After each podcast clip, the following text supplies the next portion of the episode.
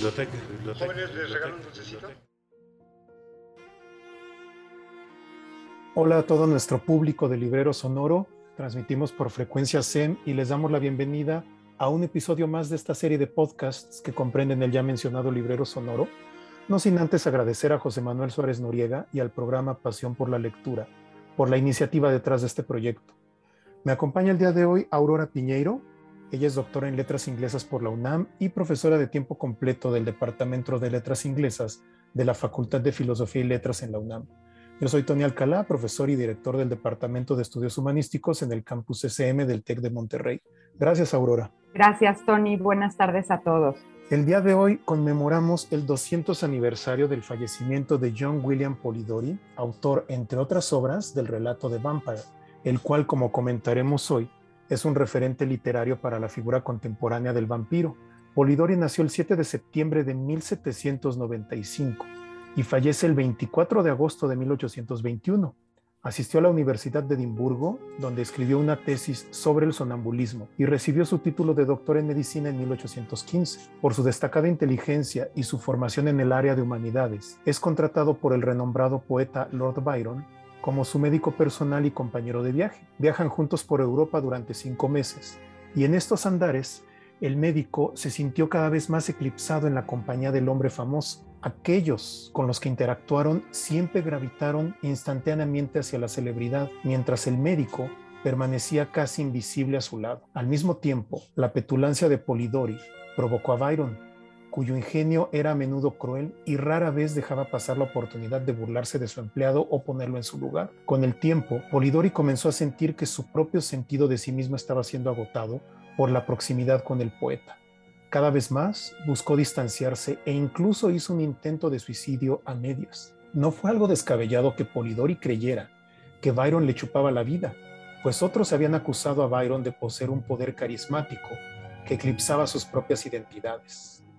The Vampire captura este sentir y contrapone el peso de un juramento entre caballeros por encima de los deberes filiales hacia la hermana de Aubrey. Polidori murió en la casa de su padre en Londres, abrumado por la depresión y las deudas de juego. A pesar de la fuerte evidencia de que murió por suicidio por medio de ácido prúsico, el médico forense emitió un veredicto de muerte por causas naturales. Sin embargo, estamos hoy aquí para comentar más su obra, hacer énfasis en ello por encima de su vida. Aurora, ¿Qué nos puedes comentar acerca de la obra de este autor? Muchas gracias, Tony. Bueno, la figura de William Polidori es fascinante y su obra se inserta en la tradición temprana de la literatura gótica en lengua inglesa, es decir, en un tipo de literatura que nos heredó el castillo y sus laberintos subterráneos con habitaciones desconocidas o prohibidas como metáfora de la psique humana. Nos entregó temas que hoy consideramos fundamentales para el género, como la confrontación de lo occidental versus lo oriental y todas las posibles variantes de ese par binario, civilización versus barbarie, lo masculino frente a lo femenino, lo uno frente a lo otro, siendo la otredad, por desconocida y diversa, lo amenazante. La tradición gótica nos brindó una serie de personajes recurrentes, entre los que se encuentra la figura del héroe villano, por contradictoria que suene el, el término, es decir, la figura de un personaje seductor y terrible que casi, casi siempre vive una historia de ascenso y caída y ante el cual el lector se encuentra en una incómoda posición ya que puede sentirse atraído por varios de sus atributos, pero al mismo tiempo es testigo de su capacidad destructiva. Este tipo de personaje es representativo de uno de los efectos fundamentales de la literatura gótica, el de provocar la incomodidad moral. En el caso del cuento de Polidori que hoy comentaremos, la figura del héroe villano se adapta y adquiere los atributos de lo sobrenatural y monstruoso, ya que se trata de un vampiro. De hecho, la figura del primer vampiro masculino eh, en la tradición literaria en lengua inglesa. Cuando digo que se trata del primer vampiro masculino, lo menciono porque antes del texto de Polidori está, por supuesto, el famoso poema incompleto, pero no por ello menos importante, del poeta romántico Coleridge, el poema titulado Y que fue publicado en 1816, pero en este caso se trata de una figura vampírica femenina.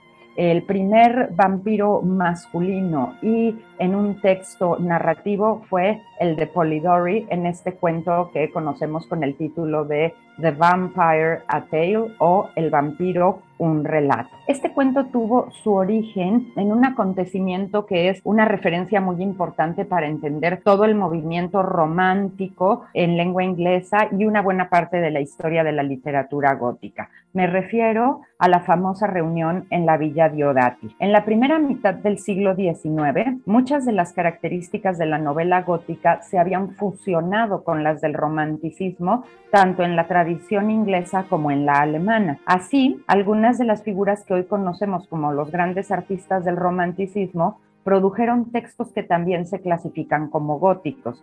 Entre ellos están los escritores que asistieron a la histórica reunión en Villa Diodati, en Suiza, en 1816. Esto fue en un periodo conocido con el nombre de el Año sin Verano, en un lugar muy cerca del lago de Ginebra, donde Byron rentó una mansión llamada Villa Diodati que se convirtió en el escenario de tertulias literarias a las que acudían los Shelley, Percy y Mary Shelley ya establecidos como pareja, además de que ahí estaba hospedado William Polidori en su calidad de médico y asistente personal de Byron, como ya lo explicó Tony hace un momento. El mal clima obligó a, los huéspedes y a los anfitriones a permanecer encerrados en la casa durante varios días y tras la lectura de una colección de historias alemanas de fantasmas titulada Fantasmagoriana, los ahí reunidos acordaron escribir cada uno una historia similar para deleite del grupo. Días después, Mary Shelley encontró la inspiración para su historia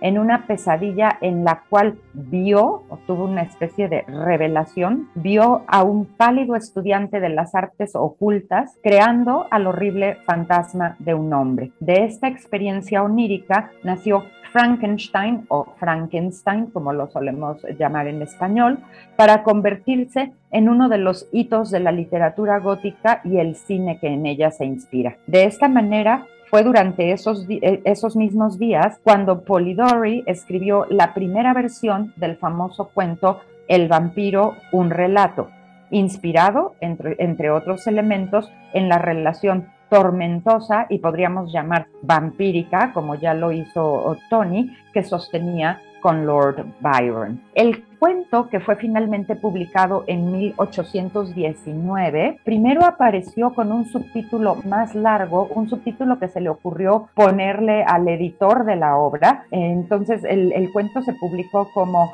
El vampiro un relato escrito por Lord Byron. Esto fue una estrategia de mercadotecnia eh, eh, editorial, es decir, el editor buscó tener un gran éxito de ventas aprovechando el escándalo y el éxito que rodeaba a la figura de Byron y de hecho, de hecho le salió bien la maniobra porque sí, le, tuvo un gran éxito de ventas, la obra fue adaptada para teatro y para otras variantes artísticas y populares de la época, pero claro, una vez más, significó un desdibujamiento de la figura de Polidori que no suele estudiarse como uno de los autores importantes del romanticismo europeo. Después se publicó una segunda edición del texto donde Polidori no solo exigió que se quitara el nombre de Byron del subtítulo, sino que escribió un prefacio donde aclaró que la obra era suya. El cuento o relato corto de Polidori narra la historia de un personaje llamado Lord Ruthven,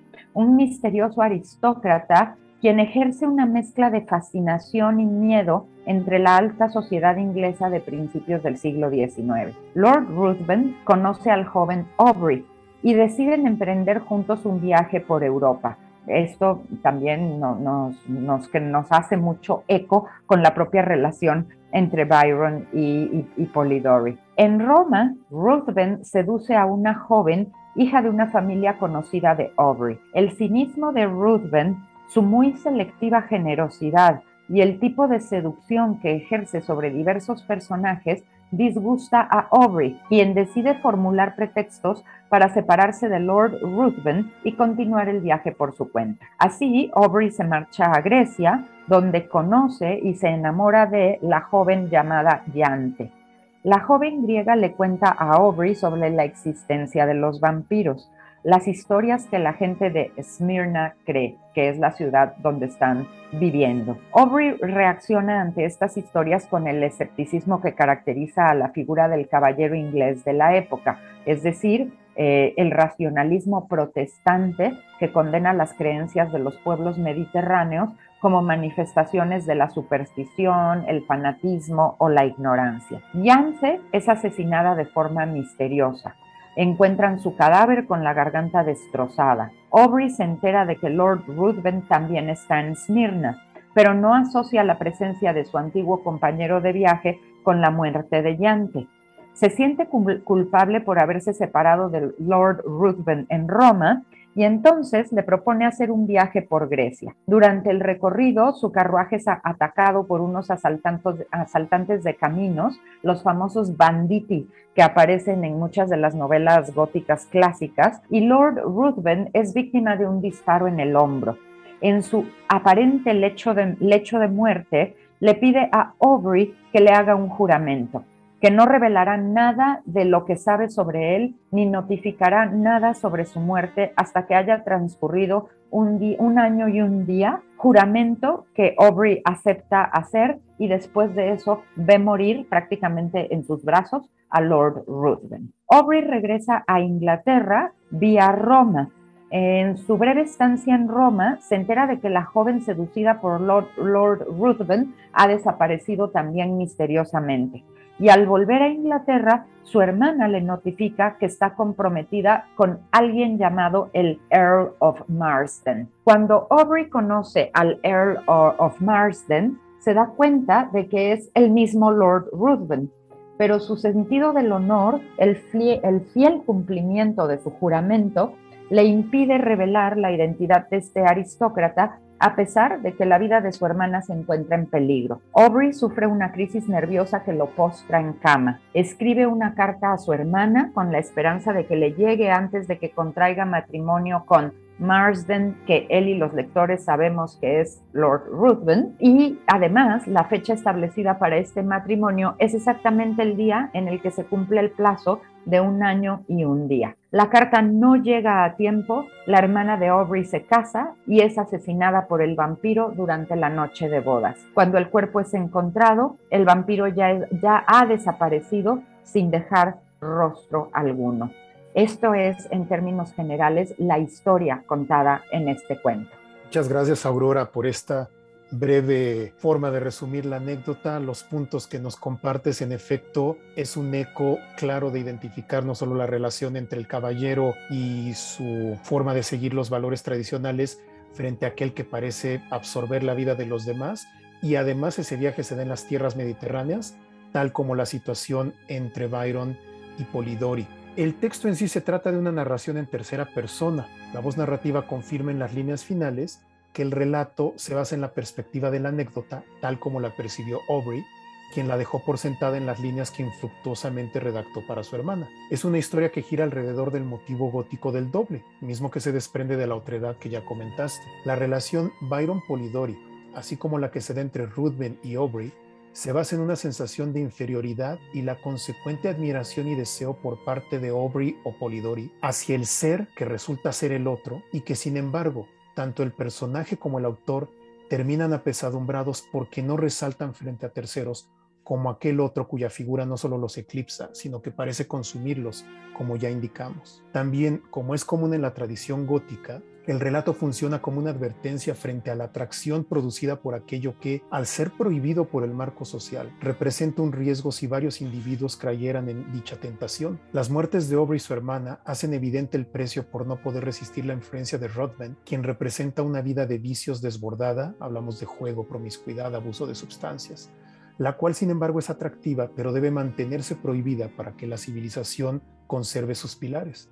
No obstante, el texto advierte hacia el advenimiento de un nuevo orden cada vez más secular, en el que los ideales que sustentan lo civilizado comienzan a tornarse obsoletos. El vampiro en la historia escapa para continuar con sus andares infectando la vida de otros, mientras que Aubrey y sus aspiraciones por resanar la moral que ha sido corrompida resultan vanas frente a una polución que es imposible frenar por la mano de una moral que parece volverse caduca. Dentro de toda esta interacción entre valores y corrupción, lo central es la figura del vampiro. Las leyendas sobre estos seres aparecen en varias partes. Nos podemos ir tan lejos como China, Tíbet, India, pero el vampiro occidental de hoy tiene sus raíces específicamente en el folclore de Europa del Este.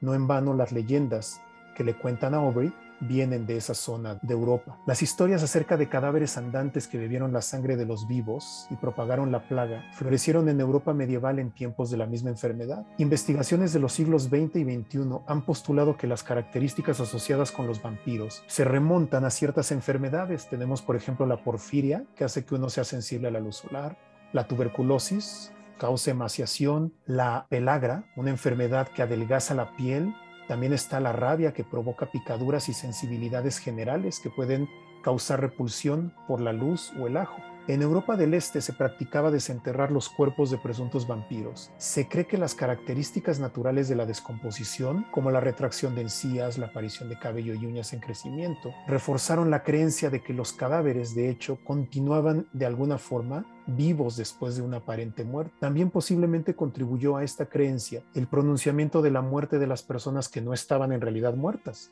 Debido a limitaciones en el diagnóstico médico de esas épocas, los personajes que estaban muy enfermos o incluso muy borrachos, o en coma en estado de shock. Se les creía muertos, se les enterraba y después milagrosamente se recuperaban o incluso antes de ser enterrados tenían esta recuperación. Las creencias en los vampiros condujeron a rituales tales como clavarle a los cadáveres en el corazón una estaca antes de enterrarlos y en algunos casos se les enterraba boca abajo para evitar que encontraran la salida de sus tumbas. La encarnación moderna del mito de los vampiros se hereda en gran parte de la literatura gótica europea de los siglos XVIII y XIX, misma que ya comentaste, que coincide con la época en que la histeria vampírica en lo social estaba alcanzando su punto máximo en Europa. Figuras vampíricas aparecieron en la poesía del siglo XVIII, como el ya mencionado Christabel, 1797 de Coleridge, The Vampire, del alemán Heinrich August Ossenfelder, 1748, Ambos refieren a seres aparentemente vampíricos que seducen a una doncella inocente. Los poemas de vampiros comenzaron a aparecer en inglés a principios del siglo XIX. Como ejemplos están The Vampire de John Stack, 1810, The Giaour de Lord Byron mismo, de 1813. Y tras el citado relato de Vampire de Polidori, de 1819, y andando en lo que ya comentaste previamente, puedo señalar otras historias de vampiros importantes que surgen posteriormente. Estas incluyen la serie Barney el vampiro, 1845 a 1847, de Malcolm Reimer y Beckett Prest, junto con el ahora doblemente mencionado Drácula de Stoker, 1897. También podemos incluir La muerta enamorada, del francés Théophile Gautier, 1836, Carmila de Sheridan Le Fanu, en el contexto inglés mismo, que, estaba en, eh, que estableció perdón, la figura de la femme fatal vampírica. El papel crucial de Polidori en este contexto se da porque su vampiro marca un referente entre el antes y después de este ser presentado no como una criatura despreciable y horrenda, sino como el aristócrata atractivo y aspiracional que resulta en la figura de Rothbend, que después Stoker refleja en la figura de Drácula mismo. Ningún otro monstruo ha proliferado de la misma manera, ni ha interactuado tanto como metáfora cultural. Confunde categorías y se torna en la máxima encarnación de lo que es transgredir. Durante varias décadas, la gran mayoría de la ficción de vampiros, ya sea en la página, en el escenario, en la pantalla, ha mostrado una clara influencia de Drácula, mismo que, como ya dijimos, hereda una influencia del texto de Polidori. Tanto novela como versiones cinematográficas han dado lugar a varias secuelas directas o spin-offs que sobreviven la fluctuante aparición y desaparición de otros monstruos como los redivivos en sus diversas manifestaciones, criaturas abisales o que arremeten desde las profundidades debajo de la Tierra o incluso de los confines remotos del universo. Sin embargo, la razón por la que insistimos en este homenaje a Polidori es debido a ese legado del vampiro aristócrata que Stoker y otros recogen y que resultan en el vampiro que tanto ha ocupado nuestra atención en lo que hemos conversado en estos minutos. Sí, totalmente de acuerdo con lo que acabas de comentar, Tony, y, es muy importante insistir en esto. No, no es que no hubiera leyendas o, o, una tradición popular en donde aparecieran distintas variantes de lo vampírico, pero el vampiro aristócrata, el vampiro seductor, el vampiro asociado a la figura del caballero victoriano inglés, esa ya es una creación literaria de Polidori y por supuesto llega a, uno de sus momentos máximos con la novela de Bram Stoker a finales del mismo siglo XIX. Yo creo que una, una de las cosas que que hacen eh, muy espectacular el cuento de, Polidori es su peculiar combinación tanto de elementos tomados de la tradición popular como su inclusión de referencias eruditas. Polidori tenía un, acervo de lecturas enormes sobre los clásicos y cita a los clásicos griegos, latinos, a los clásicos del Renacimiento en su texto, a veces de manera directa, a veces de formas indirectas, pero hay un bagaje de lecturas detrás de la obra que es muy interesante para los lectores que, quieren seguir esa ruta, casi como, como, un trabajo detectivesco, encontrando las fuentes detrás del texto. Polidori también tenía un gran talento para las descripciones, sobre todo para la articulación de la psicología de los personajes. Un ejemplo de esto es la manera en la que la voz narrativa del texto señala el efecto que la presencia de Lord Ruthven provocaba entre los asistentes a, las reuniones de la alta sociedad en Londres. Y voy a leer aquí un fragmento del texto traducido al español. Cito, solo atraían su atención las risas de los demás, como si pudiera acallarlas a su voluntad y amedrentar aquellos pechos donde reinaba la alegría y la despreocupación. Los que experimentaban esta sensación de temor no sabían explicar, explicar cuál era su causa. Algunos la atribuían a la mirada gris y fija que penetraba hasta lo más hondo de una conciencia, hasta lo más profundo de un corazón. Hasta ahí la cita. Es decir, este es el tipo de efecto paradójico que la presencia de Lord Ruthven provocaba entre, entre los asistentes a estas reuniones de la alta sociedad. Por un lado les parecía hipnótica su presencia, seductora, y por otra los desconcertaba, los amedrentaba. Es decir, es una perfecta eh, representación también de lo que solemos llamar lo sublime, esta combinación de, de lo de lo sorprendente y al, mismo tiempo aterrador. El cuento eh, ejerció una gran influencia en la literatura de, vampiros del siglo XIX, como ya lo explicaste, Tony, y yo diría que incluso en la del siglo XX, y también se caracteriza, y esto es bastante llamativo para la época en que fue escrito, por la presencia de un tipo de erotismo que está ligado a la idea de la fatalidad. ¿No? Es como eh, el, impulso erótico siempre está asociado a algo terrible, a, algo destructivo. El texto es transgresor en muchos sentidos, pero hay dos tipos de transgresiones particularmente atrevidas para la época. La primera de ellas es que el texto hace una crítica al código de valores morales de Aubrey, que es el código dominante del caballero inglés del siglo XIX. Aubrey queda retratado como un personaje caracterizado por la ingenuidad, el apego a lo racional, el sentido del cumplimiento del deber llevado hasta el grado de lo absurdo. Y, y todo esto, apegarse a este código moral, se convierte en su perdición. Este código moral queda descrito como obsoleto o inoperante ante la amenaza vampírica, es decir, ante otro código cultural que el personaje eh, de Aubrey no sabe cómo decodificar. Y la otra cosa que también es altamente transgresora en esta historia es la impunidad del vampiro. Contrario a lo que ocurre con las otras historias de vampiros del siglo XIX e incluso una buena parte de las que se publicaron en el siglo XX, donde el vampiro es castigado y el orden que había sido originalmente alterado se restituye. Esto eh, ocurre incluso en la novela de Bram Stoker, aunque sea de manera un tanto forzada en, las últimas páginas después de, muchas, muchas cuartillas de transgresión y oscuridad, pero de todas maneras hay un restablecimiento de un orden que se había alterado.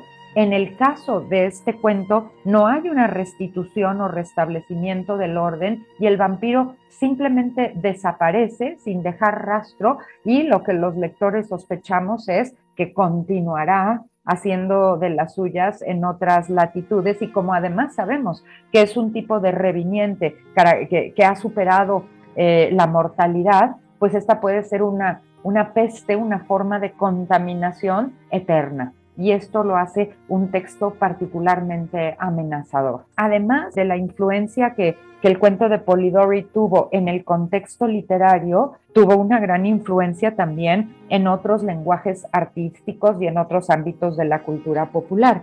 A mí me gustaría, Tony, el día de hoy mencionar una película que fue muy famosa en su momento y que a veces ya las nuevas generaciones no están tan familiarizadas con ella. Me refiero a la película titulada Gothic, que fue dirigida por Ken Russell y que se lanzó al, al, público en 1986. Esta película se caracteriza por ser una creación libre, una recreación libre de la famosa reunión en la Villa Diodati que, que mencioné hace unos minutos. El director, Russell, integra ciertos elementos de la documentación histórica, pero pone el énfasis en una representación del espíritu romántico, lo excéntrico de las personalidades de los artistas, la libre incorporación de lo onírico, específicamente lo pesadillesco, y también la incorporación de lo simbólico. Incluso el, corto o el trailer de la película termina con la frase, y voy a citarla en español, en una sola noche dos leyendas nacieron. Esta frase puede interpretarse como una referencia a la leyenda de la figura de Frankenstein y, por otro lado, a la figura del vampiro, refiriéndose específicamente a este vampiro, al creado por William Polidori. La película retrata también de manera muy vívida el tipo de relación cruel eh, o de trato cruel que Byron le otorgaba a Polidori y el papel del el doctor Polidori está representado en este caso por el famoso actor inglés Timothy Spall, quien ha participado en muchos filmes relacionados con el terror o la fantasía oscura. Este actor es probablemente más conocido entre las audiencias jóvenes por su interpretación del papel de Peter Pettigrew en Harry Potter y las, y las Reliquias de la Muerte, parte 2, que fue una película que fue estrenada en el 2011. Y curiosamente también en esta historia, en la serie de libros de Harry Potter y en la película, este personaje es como un personaje malvado, pero un malvado menor. Eh, digamos que no es del gran grupo del poder de los malvados. Entonces, otra vez es como, como si heredara la maldición de Polidori de verse eclipsado por otras figuras malignas, mayores o mucho más poderosas eh, que él. Es decir, la, la, ironía de la historia de Polidori parece seguir contaminando eh, la historia de todos los que de alguna manera lo representan o recrean su figura o la figura de Lord Ruthven como protagonista de su historia. Gracias, Aurora. Fue el derrotero de Spall después de haber interpretado a Polidori. En efecto, hay otro Polidori interpretado por Ben Hardy en la cinta Mary Shelley de Haifa al-Mansur del 2017, es más cercana a nosotros en este momento. El filme también busca recrear la reunión en Villa Diodati, aunque con aspiraciones más históricas. En este caso se trata de un Polidori igualmente melancólico, vive eclipsado por la sombra de su empleador, tal como Ruthven opaca los designios y acciones de Aubrey.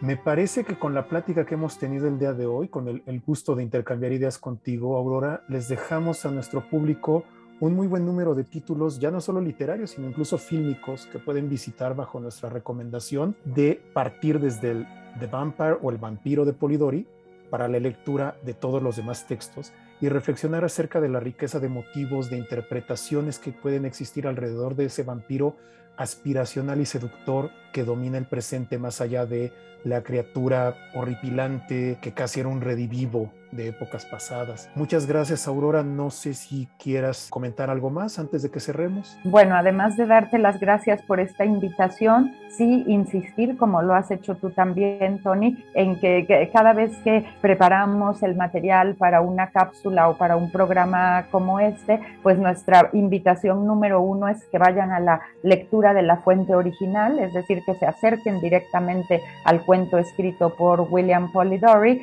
y una vez que lo hayan hecho, entonces expandir la experiencia de la lectura con otras fuentes u otras versiones que han derivado de ella. Solo para agregar una sugerencia más en el contexto latinoamericano, es decir, una obra escrita en español, me gustaría mencionar la novela del escritor colombiano William Ospina, que se titula La historia del verano que nunca llegó y que también está basada en este famoso encuentro en, la villa Diodati. Y si bien esa novela pone un poco más el énfasis en las figuras de Byron y de Coleridge, de todas maneras retrata a los otros personajes que, que participaron en esta reunión y toda la atmósfera artística de la época. Entonces, si alguien quiere también explorar estos materiales desde la perspectiva latinoamericana, pues esa podría ser otra recomendación adicional. Muchas gracias y espero que, que todo nuestro, nuestro público se acerque a la obra de Polidori y que disfruten las recomendaciones que les hemos hecho el día de hoy. Muchas gracias y que tengan una buena lectura. Gracias, Tony. Hasta luego. Hasta luego.